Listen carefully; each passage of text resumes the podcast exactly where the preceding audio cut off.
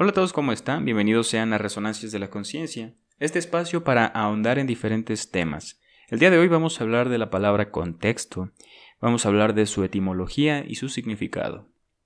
Proviene del latín etimológicamente contextus, conocido también como contexto material o contexto abstracto o simbólico.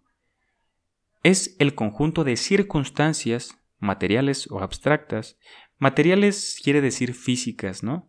Que son representadas de manera tangible, pues, que se producen alrededor de un hecho, situación o evento dado, que están fiablemente comprobadas en los testimonios de personas de reputación comprobada por medio de la voz humana, mensaje hablado, escrito, grafías escritas, antiguas, manuscritos, cartas, documentos, libros de historia, periódicos, internet, TV, radio, medios audiovisuales modernos u otros, transmitidas y sin distorsión a los sentidos, de la razón, vista, oído, gusto, tacto u olfato.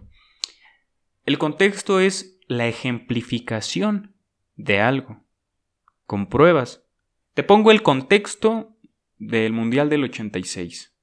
Se vivía un entorno maravilloso, volaban globos, estaba jugando México, este, Argentina contra Inglaterra en el Estadio Azteca.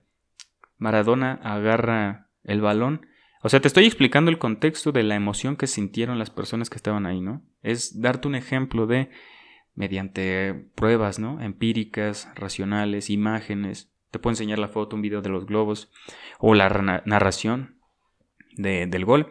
Pero Maradona arranca desde el medio campo con el balón, se burla uno, dos, tres, cuatro, cinco, como seis ingleses, los deja desparramados con todo y portero y empuja el balón a la portería. Se dice que ese fue el gol del siglo. Fue un gol increíble.